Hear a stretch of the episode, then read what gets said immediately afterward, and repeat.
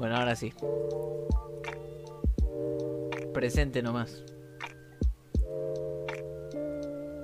Hoy, en el día de la fecha, no vamos a dar fecha porque si se resube eh, va a quedar descontinuado, pero en el día de hoy, en este bello Maxi Club, vamos a estar hablando de películas de suspenso, de misterio, de investigación, de asesinatos, de gente desaparecida o de gente perdida. Eh, así que hoy sabemos, estamos solo dos de tres. Eh, acá tenemos a Emma. Buenas. ¿Cómo dice que le va a mi gente bella? Y por otro lado estoy yo, eh, el Don Maxi de las nenas. Eh, se asustó.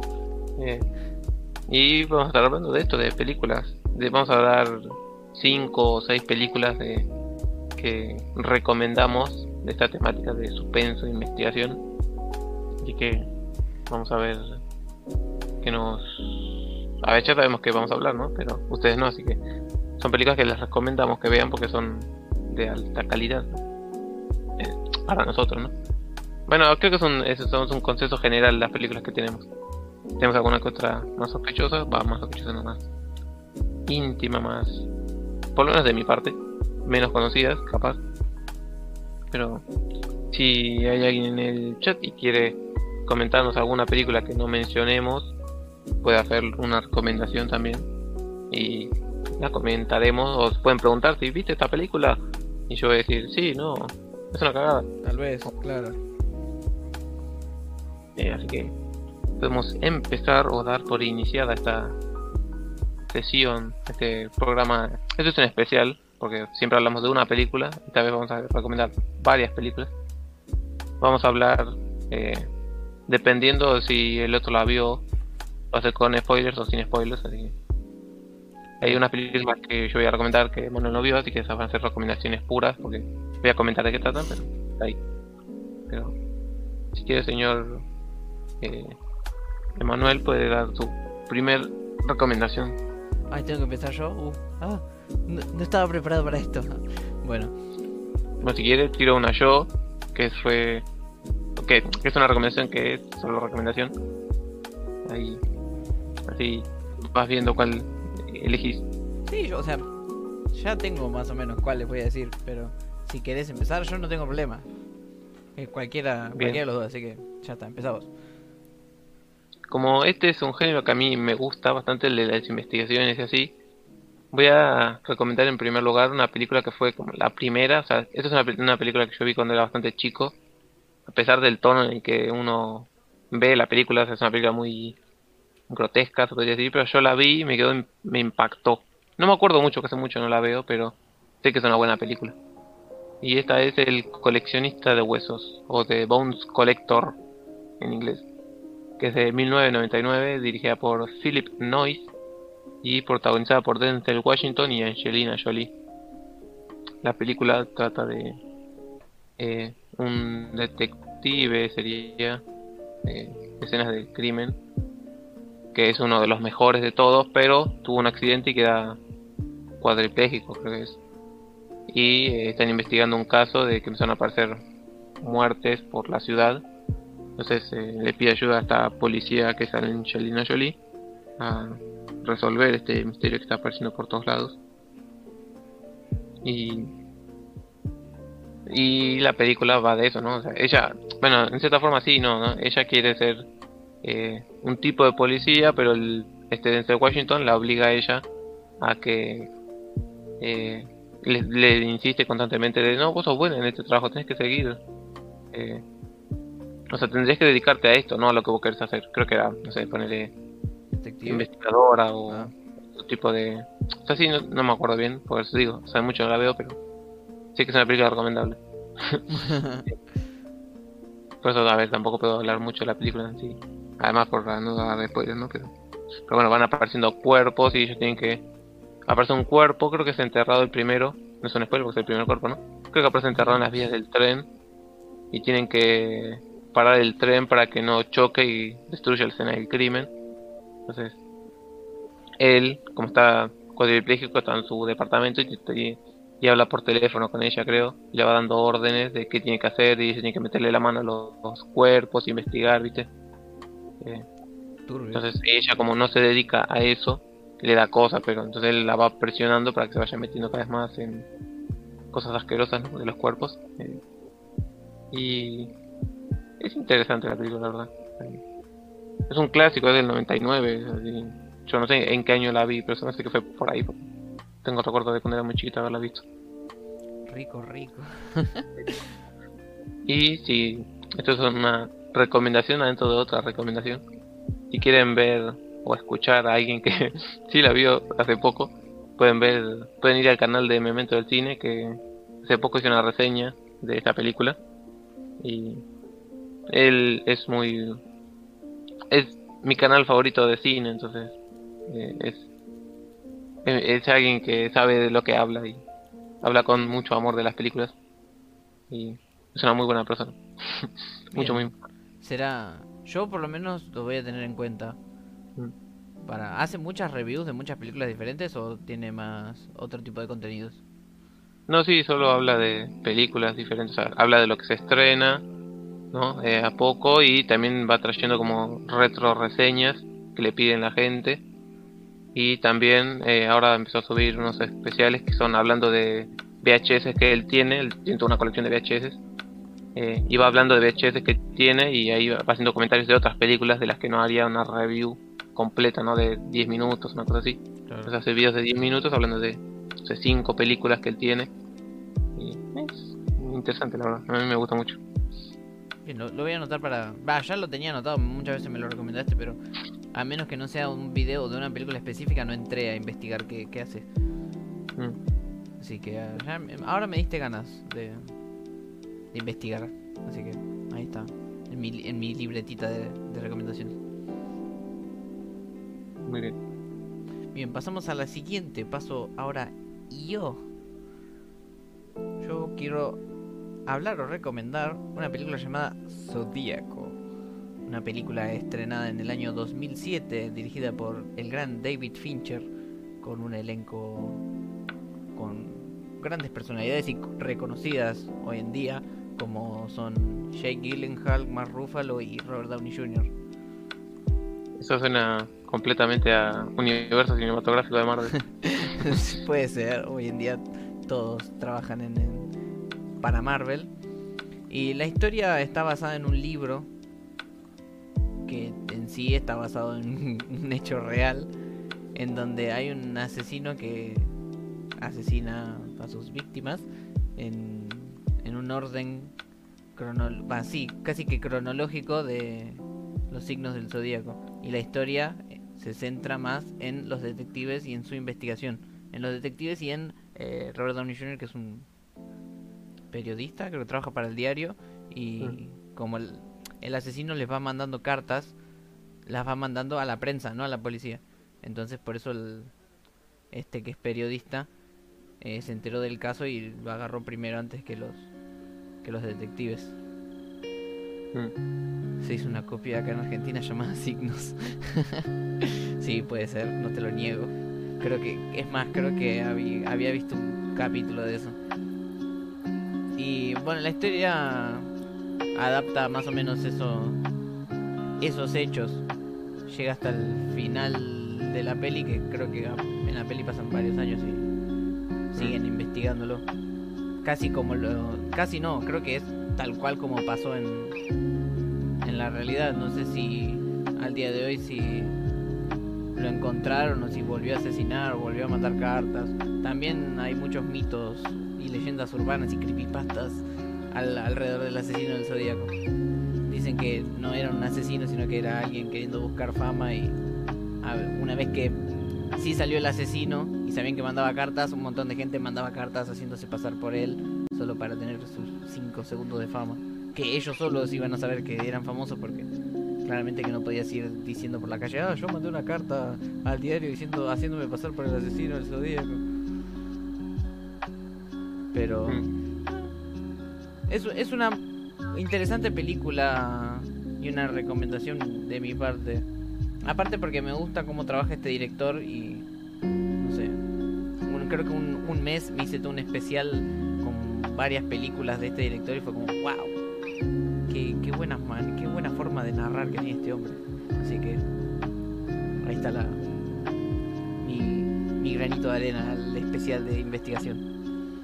Sí, además, eh, lo interesante que tiene esta película, por lo menos, es que está basada en hechos reales. O sea, el asesino existió realmente y nunca fue atrapado. Y las cartas que él mandaba, que estaban encriptadas, tenían todos códigos enigmáticos, creo que nunca se llegaron a resolver todas o en su totalidad. Entonces, eh, eso le da un factor de más impacto, ¿no? Que está basado en hechos reales. Claro. Pensar que puede existir, que existió esa persona y que no saber si sigue viva. Es, eh, muy loco, no sé, pensar que existe alguien tan... Porque aparte también el tipo tiene un modo operandi de que aparecía y mataba. Y pues mandaba la carta. Y así fue apareciendo una vez fue en una noche, otro día fue en medio en un parque de día, pero con una capucha con un símbolo, entonces eh, el tipo hacía aparecía como esporádicamente cada tanto y iba matando personas. Que no sé, se me hace que o sea, se me hace que debe haber mucho, no sé si hay tantos casos así de hecho de tipos que asesinos en serie sería eh, así tan como ya un personaje directamente es como si fuera un villano de cómics o una cosa así claro que tenga toda esa historia inventada y creída y que la lleve a cabo de esa forma mm. sí que mande cartas encriptadas a un diario que aparte creo que en la película en la historia no el que está investigando es el o sea, son Robert Downey Jr. y Jake Gyllenhaal yo creo que Jane Gyllenhaal es el que se obsesiona más con todo lo, con descifrar los códigos. Que creo que él no era periodista, no sé si trabajaba en otra sección. No, creo que era cadete y por ayudarlo a Robert Downey Jr., que era como el periodista estrella y el que tenía la primicia, entró en el mundo este de, del periodismo y de la investigación privada, más que nada, porque mm. más que periodista era investigador privado para el diario. Sí, aparte era como medio, capaz suena un poco despectivo, pero no, es descriptivo lo que voy a decir. Como que era medio especial o como que se obsesionaba mucho con las cosas. Entonces como que como que era como muy cerrado también el tipo, entonces tenía esa personalidad de que puede llegar a obsesionarse con algo. Sí, mismo eh, el personaje de Downey Jr. se obsesionó tanto que después terminó siendo cuando el, los digamos los dirige dirigentes o como sea que se diga, los cabecillas del, del diario le dijeron, bueno, dejate romper las pelotas con el asesino del zodíaco y empecé a traer otro material porque el diario sigue y el asesino del zodíaco no está haciendo nada y tenemos que traer noticias nuevas. Eh, Downey Jr. se calienta y renuncia y sigue su investigación por, por su lado y termina siendo un borracho que no hace nada. Casi como en la vida real. Sí. Pero o sea, aparte es una película de David Lynch que va a volver a aparecer en este, eh, no, en este especial. No, Fincher. Ah, Fincher, perdón. Me, con, me confundo. Sí, no, hay que ver. Ese hace cosas más perturbadoras. Eh, bueno, hizo una mala película también, pero bueno. Eh, ¿Cuál era este entonces? Fincher. Fincher, Fincher. Va a volver a aparecer, así que. Eh, cuando estaba armando la lista original, que tenía un par de las películas que este en tu lista. Eh, iba poniendo, hice tres películas y las tres eran de él, era como, es mucha casualidad que el tipo haya hecho muy buenas, eh, haya hecho tres películas muy buenas del mismo tipo. Pero es un gran director de... Sí, es un buen, es un buen director de este, de este género, hace muy buenas películas de thriller, investigación, policiales, hace muy buena, así que una meta recomendación, se podría decir, es que vean algunas pelis de, de este director de David Fincher, porque la verdad que la rompe. Y van a ver, se van a dar cuenta porque a lo largo del directo vamos a mencionar más películas de él. Y es como, wow. Capaz que las vieron y no sabían, y ahí se van a enterar. Hasta hizo una película interesante de cómo se creó Facebook lo más loco de todo. o sea, como, hay, que ser buen director para hacer una película de cómo se creó una red social. Darle una película, no sé, de cómo se creó YouTube y no la van a hacer tan interesante. bueno, pasamos a la siguiente. Sí, vamos. Vamos ya, vamos allá. Mi siguiente, ahora me toca a mí, mi siguiente recomendación es la película en inglés llamada The Prisoners o La sospecha en Latinoamérica, que es del 2013, dirigida por Denis Villeneuve, que también está eh, pisando fuerte en estos últimos tiempos, con varias otras películas como La Llegada, y ahora va a ser creo que una trilogía de Dune, que es una saga de libros del espacio, que estoy muy interesado en ver esas películas. Y esta película, La sospecha, es eh, protagonizada por eh, Hugh Hackman y Jake Gyllenhaal, otro que volvió a aparecer. creo que va a volver a aparecer, no estoy seguro. Me parece que las mías no, pero pues, no sé. La cuestión es que están estos dos señores eh, y la película trata de eh, gira en torno a Hugh Hackman y Jake Gyllenhaal. Hugh Hackman es un padre de familia que por día de gracia se va a comer a la casa de un amigo y sus hijas más chicas eh, se salen, creo que van a la casa de la otra a buscar algo y se y le llama la atención una camioneta, tipo una casa rodante que hay ahí. Y, y no, le llama la atención, es un con el hermano y después las hermanas se van a buscar eso que eligen mal orden eh, y nunca vuelven. Entonces ellos están ahí festejando, están ahí, van, diciendo, ¿hasta dónde se metieron? Van a la casa, no están, vuelven, no están por ningún lado, entonces, ¿sí? ¿qué pasó acá? Entonces empiezan a buscar acá allá y terminan llamando a la policía y terminan dando con que eh, la única lo único que había, la única pista que tenía era esa camioneta tipo casa rodante que terminan dando con ella y empezaron la persecución y choca y, resultaba que había un tipo ahí, no, obviamente no, la, camioneta no se va a conducir sola. Eh, que era conocida por el bueno el nombre no importa pero es un actor que ahora va a ser de acertijo en la próxima película de Batman eh, Paul Dano creo que era el nombre del actor. Eh, bueno, la cuestión que lo atrapan, ¿no? Y lo sacan y lo tratan de hacer confesar, pero el tipo parece como que tiene como problemas mentales o es... No sé si tiene una especie de retraso, una cosa así. O un lento aprendizaje, no sé, una cosa así. Entonces eh, no, no, no les da información, entonces como que la investigación queda ahí. Entonces Hugh Hackman, ¿no? Eh, vamos a decirle por nombre del actor porque el personaje empieza a obsesionarse, obviamente no, tu hija desapareció, ¿dónde está? Entonces empieza a obsesionarse, a buscar acá, allá. Jake Gyllenhaal empieza también a buscar. Y, y, lo que tiene de interesante en la película es ver cómo Hugh Hackman empieza a perder la cabeza en medida que avanza la película y, se va desesperando obviamente porque acaba de perder a la hija y no aparece por ningún lado entonces empiezan a buscar pistas acá allá eh, no sé si dar otro detalle, pero... O sea, es, es, es interesante la película porque es muy está muy bien llevada a cabo. trabaja, trata en un pueblo chiquito, entonces cualquier cosa que tenga un pueblo chiquito es, y tenga un misterio, siempre termina muy mal. no sé qué otro comentario puede llegar a hacer esta película. Pero es una recomendación, así que tienen que verla.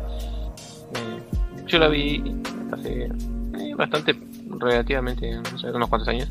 Y cuando la vi me llamó la atención por eso mismo. o sea, como van siguiendo pistas, ¿no? De, o sea, al lado del, del padre que está investigando y al lado del policía que también está investigando de una forma más profesional, ¿no? No, de, no tan salvaje, se puede decir. Pero, es, es una muy buena película, La sospecha. Así que ahí la tienen. Ya saben cómo se llama, más o menos de qué trata. Si les llamó la atención, saben dónde pueden ir a buscarla. Ah, eso. Eh, podríamos decir si para los usuarios de Netflix o del Netflix verde, por así decirlo, eh, en dónde las podrían encontrar la cada película, ¿no? Como sí o como no, o sea, si sabes dónde están, eh, la podemos si, si sabemos que están en Netflix, vamos a decir que están en Netflix o no. Esta en particular no estoy seguro si está en Netflix. Eh, supongo que podría buscarlo fácilmente. Pero, ¿Quiere empezar con su siguiente recomendación? Sí, para que estoy en, ah, en base a esta recomendación estoy asegurándome de que esté en, en el imperio, el monopolio de la N roja. Yo recuerdo haberla visto por ahí, pero ya pasó un tiempito, así que... Bien, mientras tanto, vamos a empezar de la siguiente manera. Sacamos esto y la película de la que les voy a hablar se llama Deja Vu. I've been in this place before. Bueno, chistes de lado, la película es Deja Vu, una película del año 2006, dirigida por Tony Scott. La verdad que no tengo este director en qué otras películas importantes hizo, pero lo que nos importa en este momento es que sus protagonistas son Denzel Washington y Paula Payton, supongo que se pronuncia. Que no, la película transcurre en Nueva Orleans, en donde un ataque terrorista hizo volar un ferry en ferry, el barquito que te lleva de una isla a la otra, lo hizo explotar y mató a mucha gente, todas las personas que estaban a bordo del, del ferry.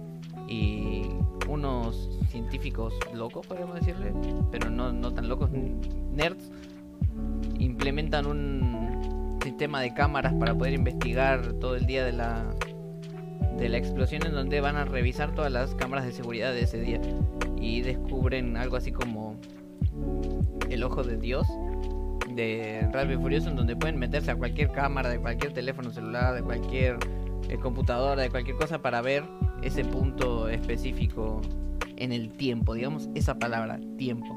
Porque la película va a demostrarnos que se puede eh, como que viajar en el tiempo e impedir o alterar hechos del pasado. Y este investigador, Denzel Washington, va a investigar a esta muchacha, a Paula Payton, que tenía relación con con el supuesto asesino. Y no sé si agregar algo más sin spoilear, pero más o menos la película va de de eso, de cómo Denzel Washington trata de impedir un crimen que ya sucedió. Mm.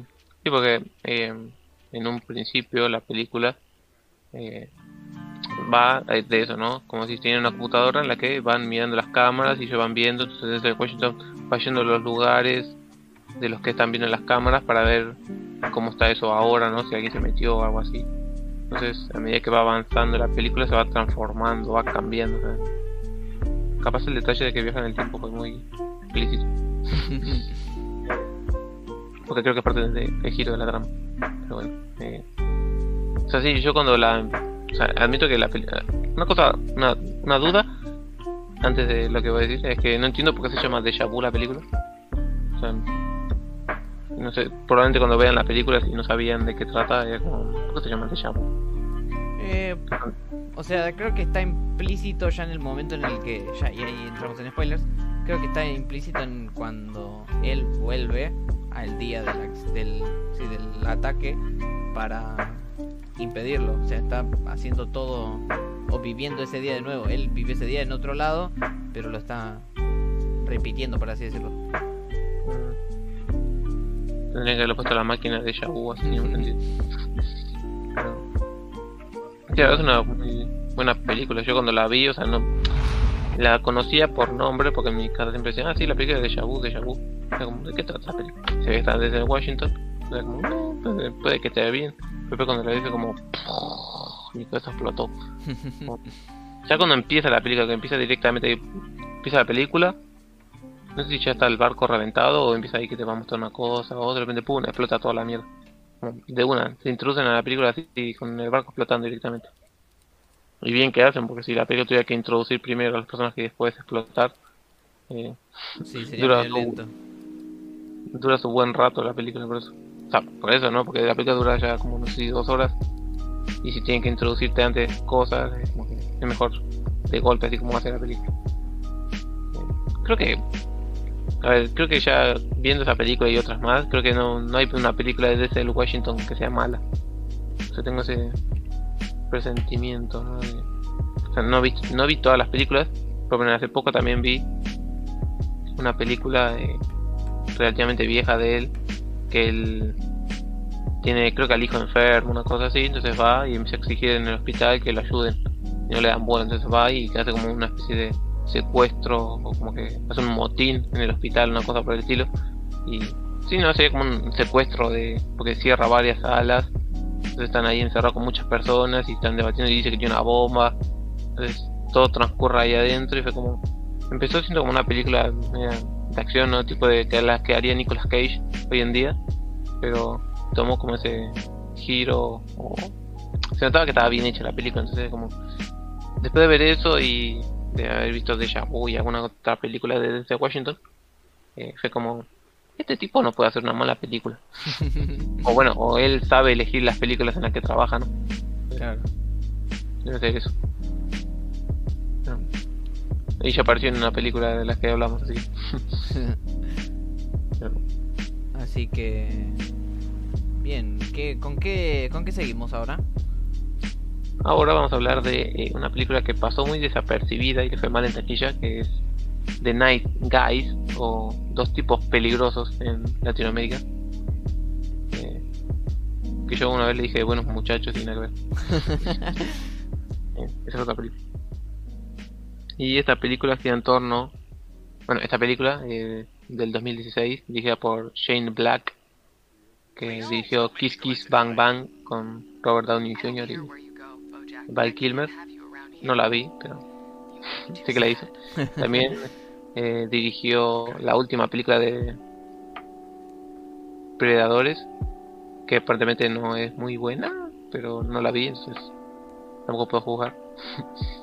eh, y capaz esto tira para abajo a muchas personas, pero este no es el caso. Es que hizo Iron Man 3, que yo la voy a defender a capa de espada siempre, pero bueno, hay gente, hay muchos retractores todavía de esa película. y bueno, se respeta, ¿no? Pero una película no mancha todo el historial de un director. Eh, esta película, Nice Guy, eh, es, eh, sus protagonistas son Russell Crowe y Ryan Papasucho Gosling. Eh, y va de que es eh, un investigador privado, ¿no? Ryan Gosling, está investigando la desaparición de una chica, si no me equivoco. Y es un detective medio torpe, medio boludo. Y tiene una hija. y por el otro lado tenemos a Russell Crowe, que es medio como un, un una cosa por el estilo. Y ambos, es la típica comedia de esta ya es saliendo, ¿no? las otras películas tienen todos un tono bien serio, bien dark, bien DC. Esta ya tiene un tono más tranquilo, más ligero, más. Pero no deja de investigación. Así que cumplimos con el título. Eh, bueno, la historia gira alrededor de ellos dos, teniendo que encontrar a una chica que está desaparecida y resolver el asesinato de una actriz porno o de películas para adultos. Eh, entonces van metiéndose ahí, yendo acá para allá, como toda película de investigación. Pero lo que tiene es que es una buena película, a pesar de lo que puedan decir, opinar del director, eh, editorial, eh, es una buena película de comedia, es muy entretenida, es muy divertida. O sea, la personalidad que tiene Ryan Gosling en esta película es como desencaja con cualquier otro personaje que hayas visto de Ryan Gosling. Porque en todas las voces, no, gente del chat, si yo les digo Ryan Gosling, ¿Qué piensan? ¿Un tipo bailando? ¿Un tipo serio? ¿Un tipo Sí. que conduce un auto y no habla? Un, un tipo que puede, puede asesinar a alguien muy sanguinariamente, a patadas. No sé, a ver qué más. ¿En qué otros papeles lo han visto ahí en el chat?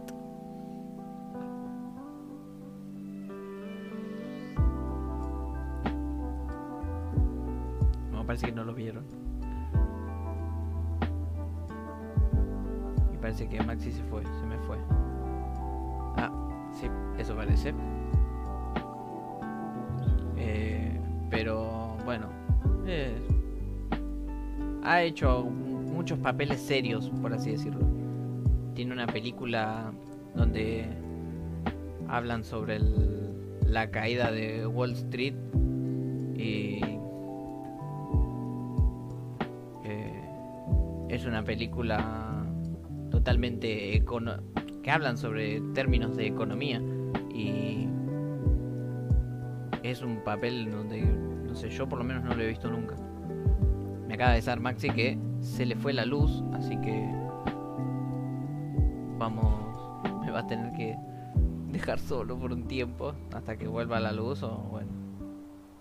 Si quieren, ahora yo redondeo, no sé muy bien qué temas quería abordar Maxi de esta película, pero se lo voy a dejar para él. Dice que ahí volvió la luz, así que vamos a esperar 5 minutos.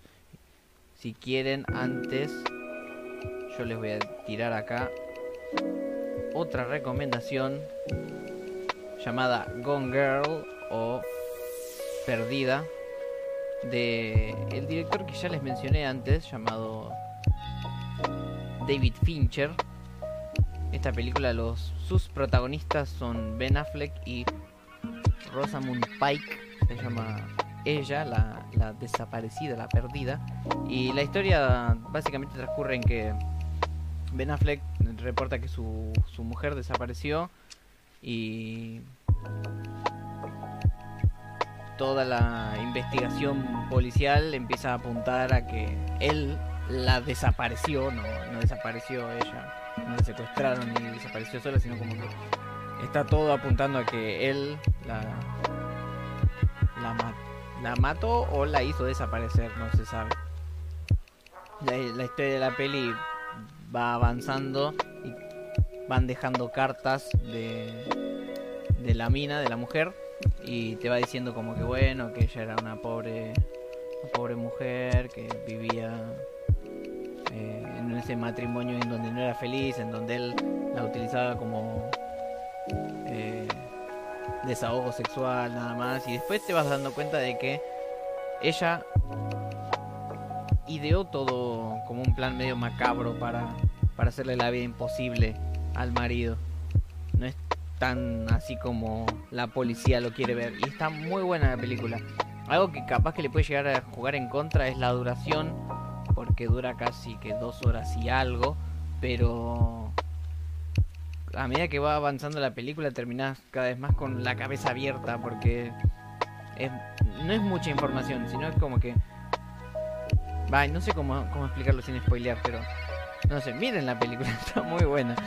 Está muy buena y es como decía antes, el clima que te construye y te genera este este director es tremenda y se siente muy muy inmersivo, muy te lo podés creer, o sea, es algo creíble.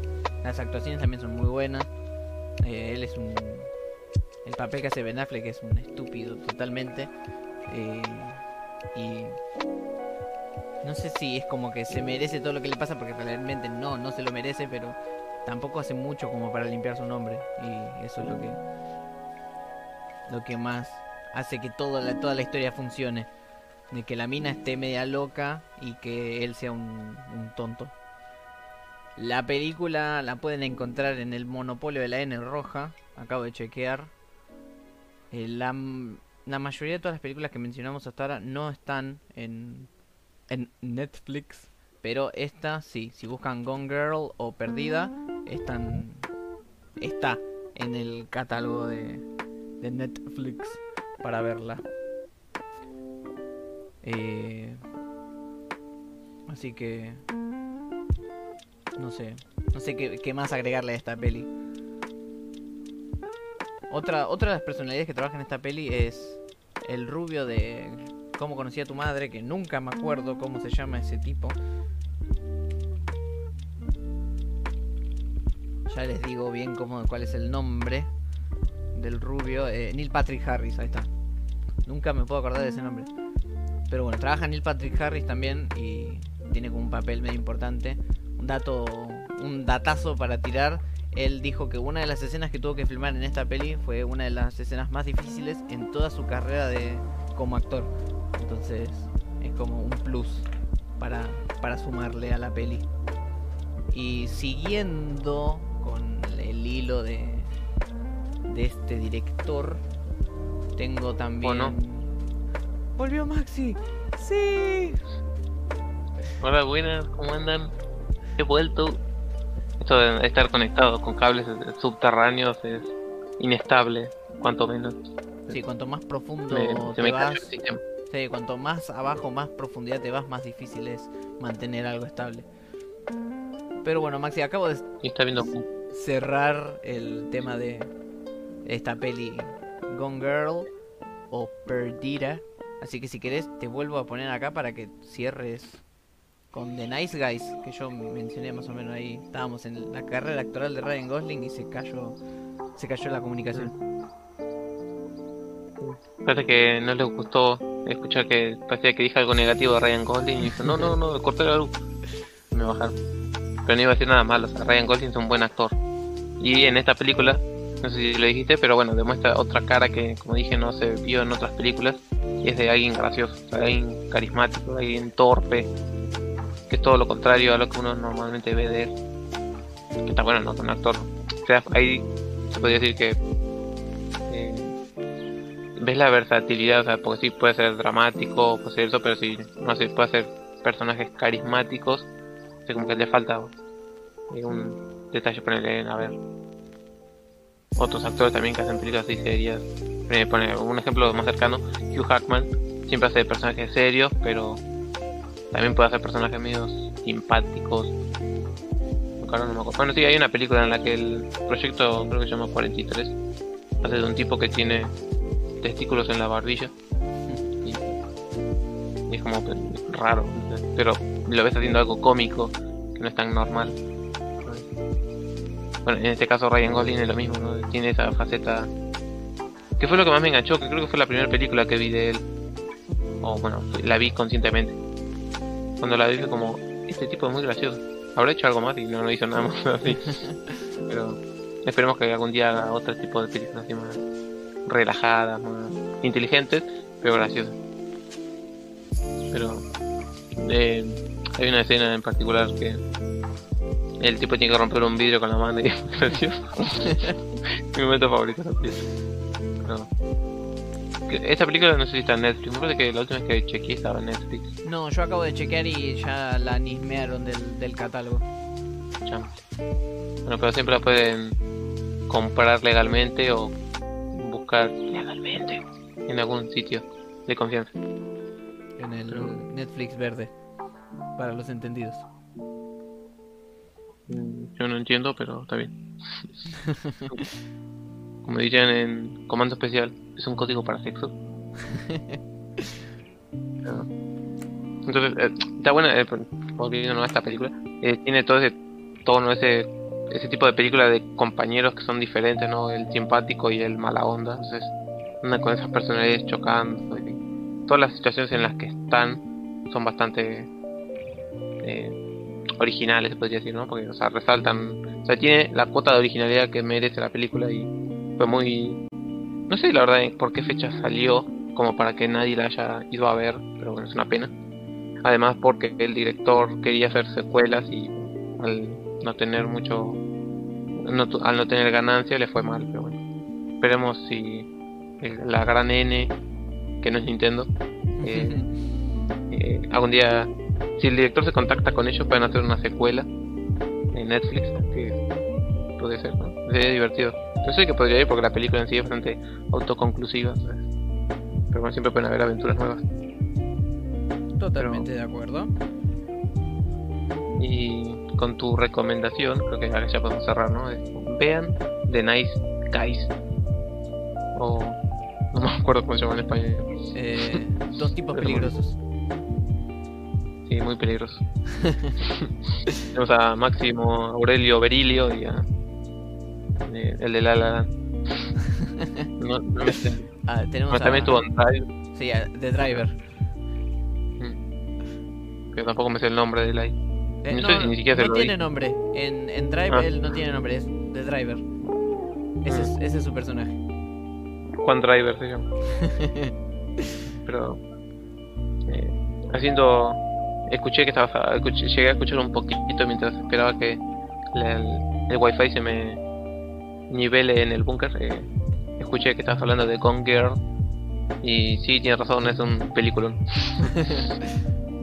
es muy bien llevado toda la película todo ese misterio que tiene con respecto a la mujer que desapareció es, no sé, es genial, o sea, ahí te das cuenta que el tipo sabe dirigir muy bien, aparte, a ver, capaz sea un dato que pueda asustar a muchos, pero la película dura su tiempito, pero lo vale completamente. O sea, si hay una película que tenga que durar, es una exageración, no, pero si tiene que durar 5 horas, es porque se lo merece, porque lo necesita y porque lo vale, porque aparte es tan buena película que se te pasa volando. Si te engancha, una vez que te engancha la película, se te pasa como volando la historia.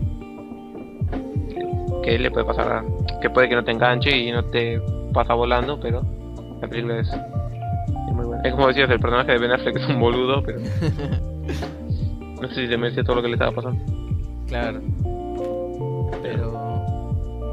Sí, no, fue una sorpresa bastante grata yo cuando la vi. Eh, creo que la enganché en la tele porque no sé, muchas veces escuché que hablan de esa película o que la mencionaron. Y dije, vamos a ver. Lleva bien, bien, y oh, qué divertido. esta película está genial, y va bien, avanzando, avanzando.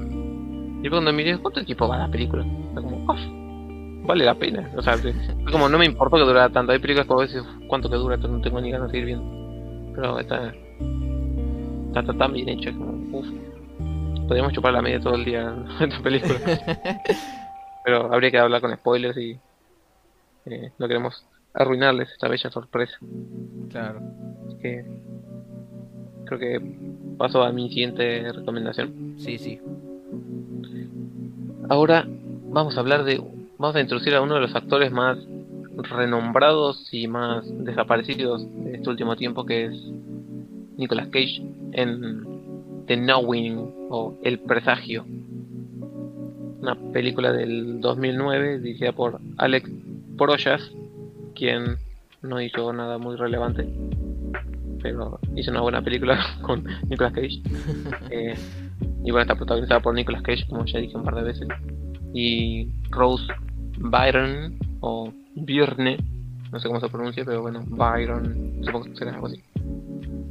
Y la película gira en torno a Nicolas Cage, que un día lleva a su hijo a la escuela y en la escuela están haciendo esto de las cápsulas del tiempo, ¿no? que hace, no sé, pone 50 años atrás, eh, todo un, curso, escribió notas, puso algún algo en una cápsula del tiempo, eso se enterró en el piso y ahí quedó 50 años, ¿no? Y 50 años después, eso se tiene que abrir y se reparte a las nuevas generaciones para que vean, uy, esto lo del pasado, qué divertido.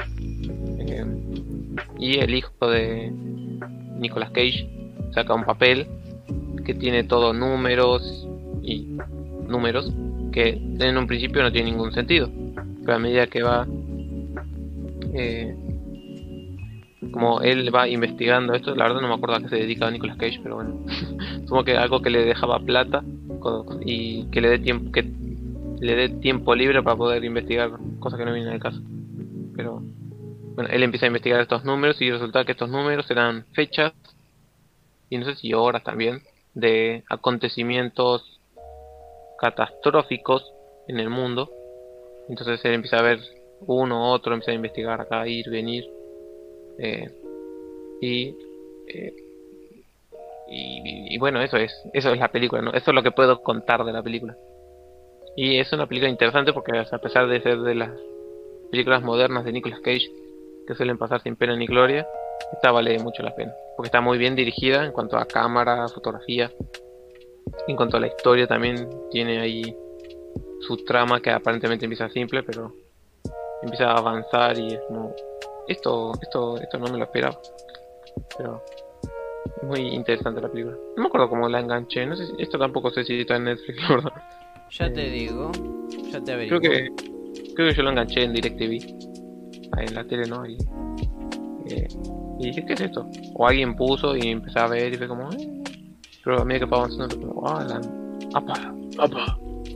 Eh, y bueno, a ver, no puedo juzgar la actuación de Nicolas Cage porque Nicolas Cage siempre actúa bien, pero o sea, capaz muchos no ya no crean en Nicolas Cage, pero esta es una película que vale la pena. Es media como la película esta de que él investiga cosas que tienen que ver con Estados Unidos y sus gobernantes. No me acuerdo cómo Que le iba a poner en la lista, pero fue como medio. no encajaba mucho. Confirmo que la película no está en el catálogo de Netflix. Bueno, y. ¿Sabías, eh, escuchaste cuál otra película comenté? Nicolas Cage. Eh, sí, Tesoro Nacional, no es- ¿Cómo? Tesoro, Tesoro, Tesoro Nacional. Nacional. eh, algo así era, parece. la leyenda del tesoro, que en inglés es. Sí, Tesoro Nacional. Mm, La de sí, Disney. es. Sí, sí, es. Es media como esa. O sea, que empieza así, media así, pero media como simpaticona. Pero esta es. O sea, es similar en el sentido de que tiene que ir investigando eh, coordenadas, lugares. Y tiene que evitar ciertos catástrofes o ataques terroristas o una cosa así parece. Entonces, entonces, es interesante la película, la verdad. hay que verla, hay que darle una oportunidad. Sí, está. Yo por lo poco que recuerdo está. Está bueno, está interesante. Y el póster que tiene también es épico, cuanto menos. Bastante, no sé, es como muy explosivo. Si quiere pasar a su recomendación, le doy la batuta y Muy bien. Bien, yo como iba a mencionar antes de que Maxi vuelva. No, mentira. Pero sí, como estaba mencionando, antes de abarcar más de lo que me correspondía, yo quiero seguir con el hilo de David Fincher. Y vamos a seguir ahora con una película llamada Los Siete Pecados Capitales o simplemente Seven. Una película eh, protagonizada por Brad Pitt y alguien que nosotros conocemos como Dios o Morgan Freeman. para los mortales. Es una película del 95, dirigida como ya dije por el gran David Fincher. Y la película también trata sobre otro asesino serial, pero que este asesino serial asesina y deja a sus víctimas eh, representando uno de los siete pecados capitales. El, el asesino llamado John Doe, creo que es, eh, va a terminar su, seguidilla de asesinatos una vez que cumpla con los siete pecados capitales. Van a ir investigando eh, hasta que encuentren el paradero de John Doe o hasta que logren evitar sus o frustrar sus intentos de asesinato. No sé si Maxi vos querés agregar algo que me haya comido en la sinopsis Mm, antes de pasar a lo técnico y a algo que querramos resaltar. no, o sea, es la película es eso, ¿no? Es, son estos dos detectives, este Morgan Freeman que está por retirar y el detective nuevo que es eh, Brad Pitt. Eh, y algo interesante de la película, que bueno, capaz es un dato más random, pero que gracias a esta película la carrera del director eh, como que salió a flote otra vez, porque a muchos no le gustó Alien 3. Entonces como que esta película lo trajo de vuelta a la vida. Pero y no hay mucho más que agregar, o sea, la película es eso, es ellos investigando a este asesino en serie. Y o sea, lo interesante también es ver cómo representa las muertes que tienen que ver con los pecados capitales. Son muy viscerales y visuales, cuanto menos. Sí, bastante. Sí. Cuando si van a ver esta película, veanla preparados porque van a ver sangre y tripas. Aunque no, no lo quieran, en esta película lo van a ver. Algo a resaltar es que si quieren ver esta película hoy a la noche, la pueden encontrar en el catálogo de la N roja denominado Netflix. Un punto a favor para, para Netflix, que viene perdiendo bastante desde que empezamos el, este directo especial.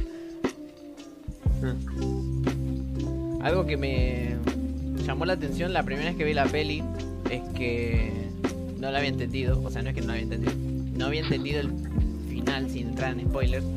Eh, cuando la vi, o sea, faltaban cosas, como por así decirlo, faltaban que se cumplan un par de cosas y era como, pero faltan cosas. Y la vi con mis viejos, mis viejos me decían, no, eh, eh, tal cosa es esto y tal cosa, eh, otra que falta es esto otro. Y yo me quedé como, Eh, no, explique de vuelta porque soy lento y no entendí. Pero después de analizar, después de que me explicaran y volverlo a analizar intros- introspectivamente, lo, lo confirmé y dije, ah, sí, sí, tienen razón. Me costó, pero tienen razón. Sé cómo, o sea, cómo decirlos, cómo decirlos, cómo decirles cómo adentrarse a esta peli. Es como, sepan que van a ver una peli en donde capaz terminen entendiendo ciertas posturas de el criminal o el asesino serial, pero no lo van a apoyar del todo. Y que. Sí, eso, no, no lo aclaramos que John Doe, el asesino serial en esta peli, es Kevin Spacey, en una de sus mejores épocas de actuación, creo. No sé de actuación, pero de su vida seguro. Eh, es una muy, muy buena actuación de un casi que es psicópata o sociópata asesino. Eh, me gustó casi tanto como la actuación de. eh, ¿Cómo se llama? Eh, Gary Oldman en. Ah, eh, León el León. Profesional. Mm, Eh, Sí. me, encantó la actuación de Gary Oldman ahí de, de- de loco. Estuvo genial. Sí. Casi que la actuación de Kevin Spacey en esta peli se, se iguala a, a Gary Oldman. no lo entendí como el final de Evangelion. sí, algo parecido. Me lo tuvieron que explicar para, para entenderlo. Lo bueno es que con esta peli no tuve que buscar videos en YouTube que lo expliquen con dibujitos. Eh, Fue como más simple de entender que el final de Evangelion. Y bueno, nada, hasta ahí dejo mi, mi reseña, recomendación sin spoilers de Seven o Los Siete Pecados Capitales. Que recuerdo que lo pueden ir a ver a Netflix si, si gustan. Así que te paso, Maxi, te paso el almohadón para hablar. Bien. Limpiarlo la próxima vez de pasármelo, pero bueno. Perdón. La siguiente película o películas que voy a recomendar, porque es una trilogía, que esta está más que seguro en, la- en el catálogo de Netflix, son películas originales de ellos.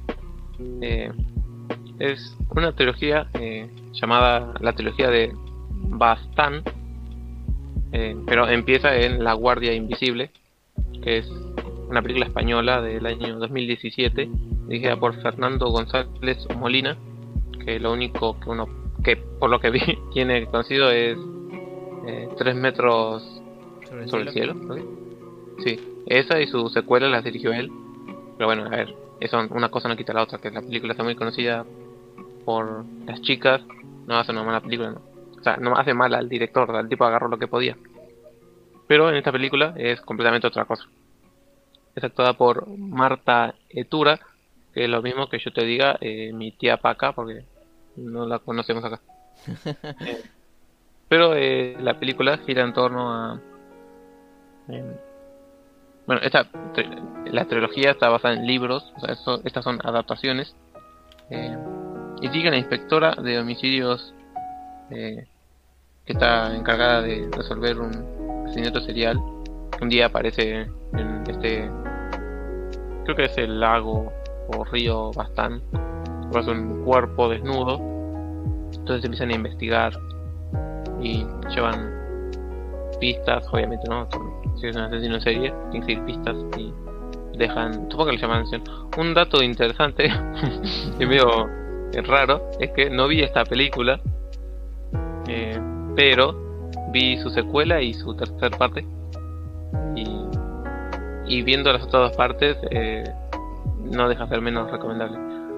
Porque, a ver, si es una trilogía de libros, por algo funcionó no, hicieron otras dos partes. Y la secuela continúa la historia de. Porque estas tres películas no es como que son historias, son historias que tienen un principio y un final, pero a la vez eh, cada una tiene una conexión entre las tres.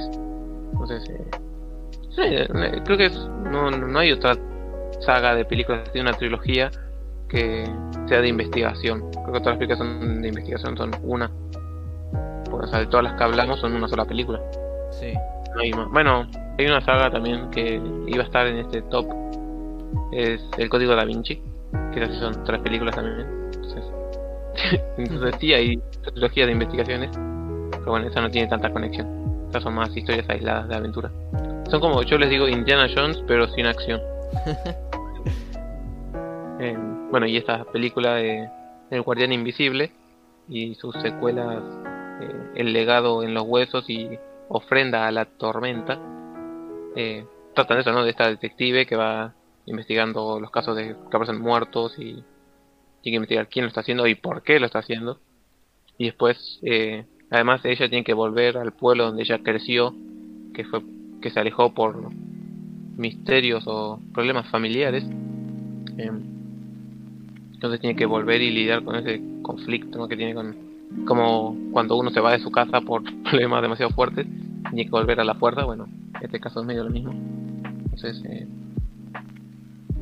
no sé es, es interesante pero también aparte todo tiene un, como un- una razón media como de brujería o de rituales tipo tradiciones españolas eh, que tienen entonces y, y, maneja muy bien todo lo que es la tensión o sea por eso uno puede decir ah una película española eh, mira, me- pero en Netflix hay muchas películas españolas que valen mucho la pena, que son así de inve- investigación.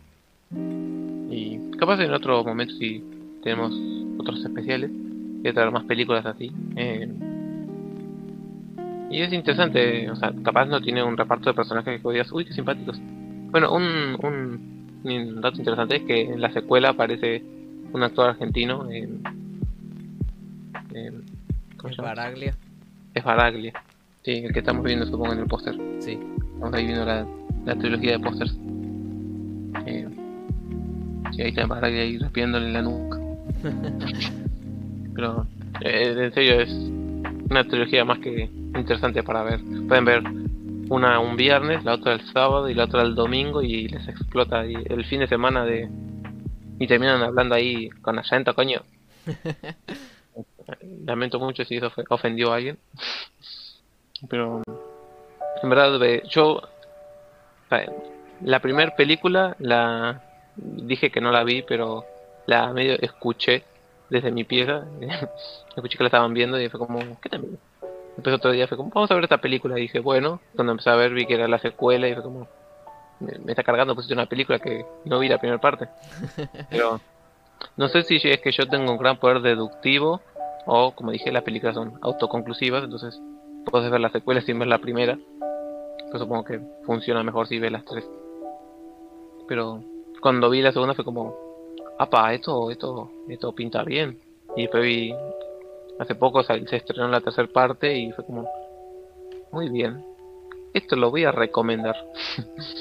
Así que, si tienen, eh, son dos, cuatro, seis, seis horas o tres días de su vida para invertirle a esta trilogía, la verdad es, vale mucho la pena porque es- están muy bien dirigidas y creo que no, no, no aburren a mí y por una y a mis, mis padres no aburrieron, así que si a ellos no les aburrió, supongo que al público en general tampoco les va a aburrir. Claro, como. O sea, si no aburren es porque funcionan. Claro. Entretienen y eso es lo bueno. Mm. Bueno, que eso no aplica a Daredevil, pero ese es otro tema. Pero esa es mi anteúltima recomendación del día. Esta hermosa trilogía. Bien. En lo que a mí respecta, voy a hacer mi última recomendación, por así decirlo. Para no irme mucho por las ramas. Una película nuevita. Vamos a recomendarles una película llamada Knives Out o Entre Navajas y Secretos. Una película del 2019. por- Seguro te llueve. dirigida por Ryan Johnson, un, uno de los directores más polémicos, por así decirlo, dentro del Sí, este universo último tiempo. geek. Dirigió eh, el episodio 8 de Star Wars, Los Últimos Jedi, y por esa película se ganó el, el odio de muchos fans y muchos críticos. Va, no sé, no sé la crítica, pero sé que los fans lo odiaron. Yo lo defiendo a muerte por haber querido salirse de, de lo establecido y sin irnos por las ramas, en la película que nos compete el día de hoy, tenemos a, como protagonistas, ya los podrán ver en el póster, a un montón de personalidades conocidas, de los que voy a resaltar tres, como mucho cuatro, que es el personaje principal, la Ana de Armas, Daniel Craig y Chris Evans. La película trata sobre que Ana de Armas es la enfermera a domicilio de señor que ven sentado ahí en el medio, que es un escritor de novelas de misterio y de asesinatos también, ese tipo de cosas. Y un día a la noche, luego de una reunión familiar, el, el tipo que está sentado ahí en el medio fallece. Y le, toda la película es una investigación de a ver quién en la familia, porque estaban todos ese día en la casa, quién de todos los que estaban ahí lo asesinó y por qué. Ton, ton, ton. No quiero ahondar mucho en spoiler ni, ni cagarles la, la película porque es relativamente nueva y eso está mal. Cuando las películas son nuevas no hay que spoilearlas. Eh, la película está muy bien, o sea, la historia está muy bien llevada. Está es los personajes son entrañables.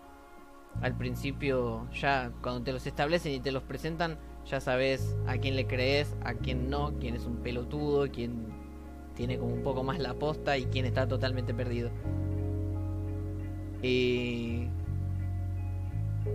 hay una hay una referencia al principio muy no sé si pelotuda, pero como que está ahí y pasa de largo, no te das cuenta.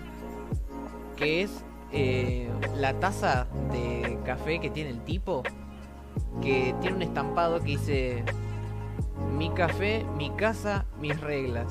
Y aparte es una taza que es muy grande, no es como las tazas que tenemos acá, que son todos conocen más o menos la medida de una taza, no, esa taza es muy ancha, entonces entra más cantidad de de, de bebida. Al final uno de los personajes eh, aparece mirando por la ventana de la casa a toda la familia y tiene esa taza eh, en la mano y está tomando café y no sé, me pareció una una referencia o un guiño muy muy gracioso en su momento y lo quería resaltar. De mi café, mi casa, mis reglas. Listo, no jodan. Mm, No sé si vos querés o si, si la viste o si no la viste o si querés comentar algo. terminaste de tu review. Sí, sí, sin sin spoiler, sin nada. eh. Ya ya terminé. No.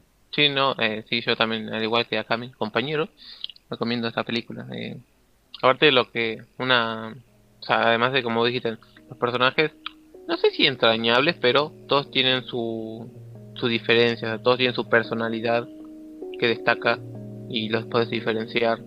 Entonces, como que, o sea, la construcción de personajes eh, es importante para una película porque si es un personaje que no tiene personalidad, es como, "Eh", y puede que es un problema, ¿no? Si te vas a tener muchos personajes, tienes que darle bien una creación a cada uno, una personalidad. Y si pones muchos personajes y después no haces bien, o sea, no le das importancia, en especial en este tipo de películas, ¿no? De que son muchos personajes y tienes que ver cuál es el asesino. Claro. Que aparte de lo bueno, algo también, eh, o sea, tiene ese punto a favor, ¿no? De la buena construcción de personajes. Y que... que- eso, no. que, o sea, la película está hecha del punto de que vos estás como en el hombro del investigador, entonces vos vas viendo todas las pistas que él va viendo, entonces vos tenés todas las pistas sobre la mesa para ir eh, resolviendo el misterio junto con él, por lo menos creo que la mitad de la película. Entonces, eh, todas las pistas las tienes ahí, pero depende de vos si estás prestando atención, es atar esos cabos hasta llegar a la conclusión. Claro. Y- o sea, creo que, o sea, creo que revisitándola muchas veces la película, no, menos dos o tres veces, como que te da- vas, una vez que la empiezas a ver, como, ah, uh, y así, es onomatopeya. Em, y aparte, otro, una, capaz sea el último que vaya a mencionar de esto, un punto muy a favor que tiene la película es que es completamente original del director, porque es director y guionista, si no me equivoco.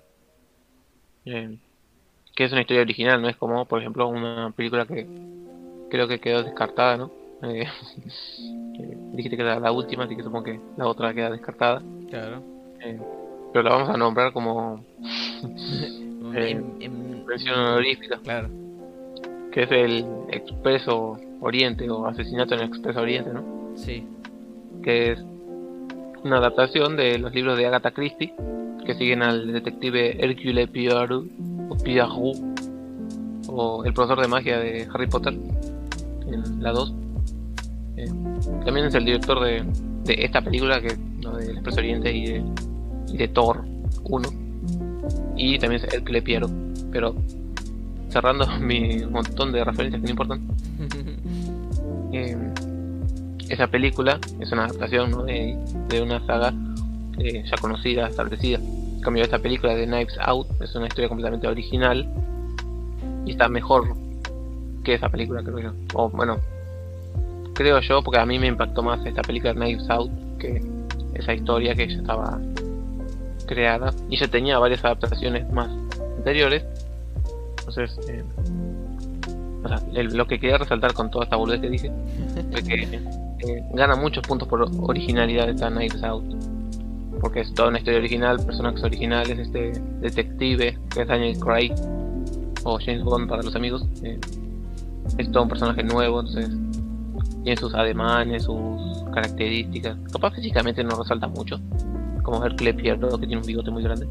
Pero sé, ese es, sí, es como dijo acá mi compañero, una muy buena película y eh, creo que el director está demostrando que tuvo un gran potencial.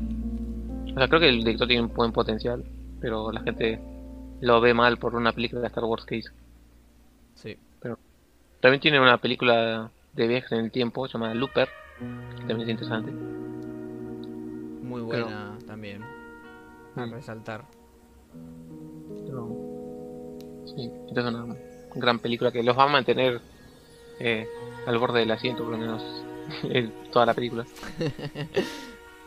es como esos juegos de quién es el asesino, entonces. Ese tipo de películas son interesantes por ver. Aparte porque está bien hecho, no es como que llega un punto que dices, ah, ya sé quién es. Porque hasta que no te lo dicen, capaz vos no sabes quién es realmente el, el asesino. Pero ya creo que podemos cerrar en esta de esta película. Muy bien. ¿Con qué seguimos? Vamos a la última recomendación de este programa. Y es la película del 2000, dirigida por alguien que hoy es muy renombrado, pero en ese momento apenas estaba empezando, que es mm, la película Memento, dirigida por Christopher Nolan y protagonizada por Guy Pearce y Carrie Ann Moss. Ambos están en la portada. Uno es el, entre comillas, mandarín de Iron Man 3. Eh, eh, la chica de Matrix, que se me fue el nombre. Eh, Trinity. Sí, Trinity. También es la abogada lesbiana de Jessica Jones. Por si no la ubican. Y la película eh, trata de este hombre Guy Pearce. no sé el nombre del personaje. Creo que normalmente no son importantes los nombres, pero bueno. Eh, sigue a este hombre que está investigando, creo que si me equivoco, la muerte de su esposa. Pero lo particular que tiene es que sufrió un golpe en la cabeza y tiene problemas de memoria.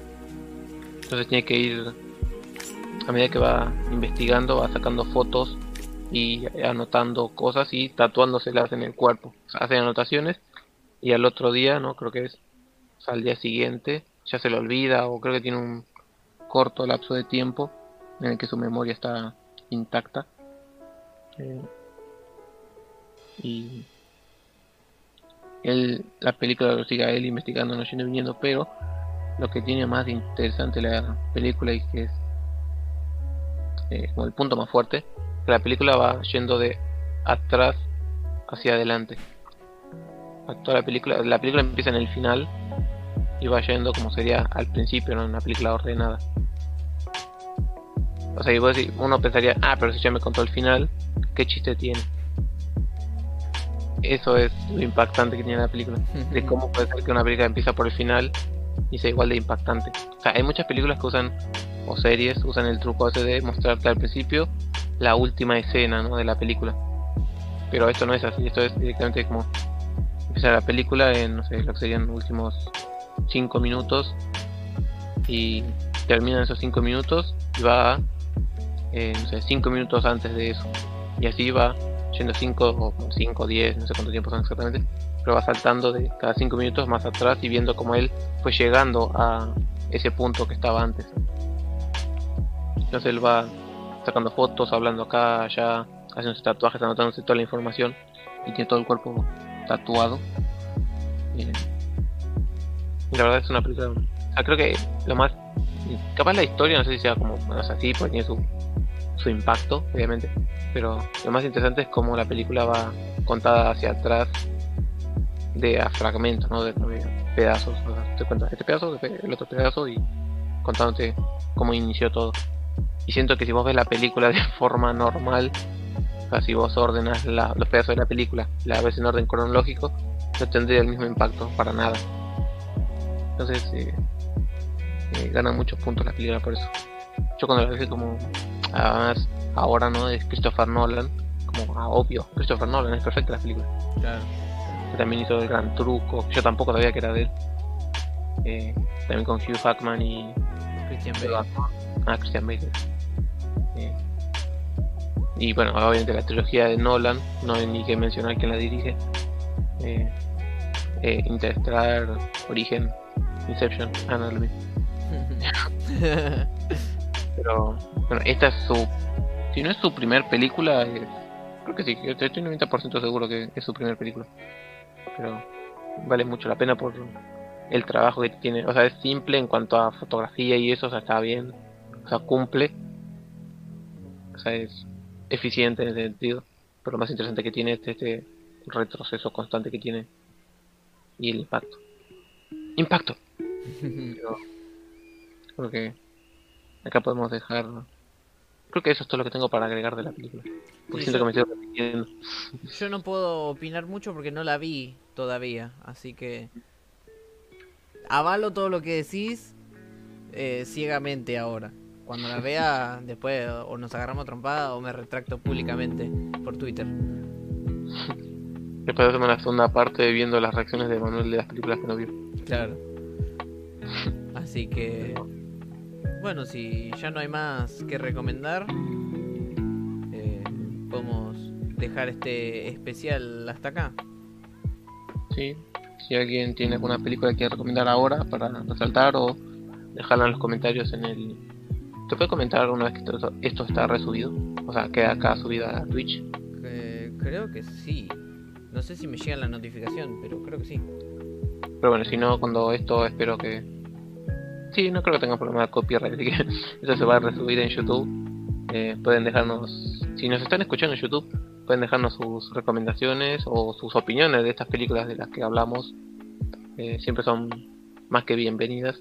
Sus opiniones, críticas o o recomendaciones, creo que ya lo dije, no sé. Pero su apoyo y su amor incondicional siempre es bien recibido. Así que, ¿qué más puedes despedirte? O hacer spam de nuestros horarios. Sí, ahora voy a hacer un poquito de spamento. Recuerden que todos los viernes, luego de las 12, estamos en vivo haciendo el noticiero semanal los domingos a partir de las 7 de la tarde nos van a encontrar jugando algún videojuego o a partir de ahora no solo vamos a estar jugando, capaz que nos vamos a turnar y vamos a estar hablando o debatiendo sobre un videojuego en particular. No solo vamos a estar viendo los primeros minutos del título. Los lunes, de, ser posible, vamos a estar haciendo un directo musical, ya sea escuchando alguna banda recomendada en el noticiero de los viernes o hablando sobre alguna banda en específico o analizando ciertos aspectos musicales en ciertas obras que no solo se valen de la música para, para su comercio o su difusión. ya sea analizando bandas sonoras o videos musicales de cierto género. Y como ya, si ya están acá ya lo saben, pero se los repetimos, todos los miércoles a partir de las 19 tenemos el Maxi Club, donde hablamos de películas, series, animes, que creo que pronto tendremos algún especial anime en algún futuro. Así que ya saben. Así que sin nada más que decir, acá, hasta acá llegó nuestro amor para el programa del día de la ficha. Así es, así que cuídense, lávense las manos, usen cubreboca y tápense la nariz. Que, se llame cubreboca no significa que no tengan taparse la nariz. Em, y sigan mirando al cielo. No, y sigan mirando películas. Así que bueno, nada, gente. Gracias por haberse pasado. Les dejo el chivo del final.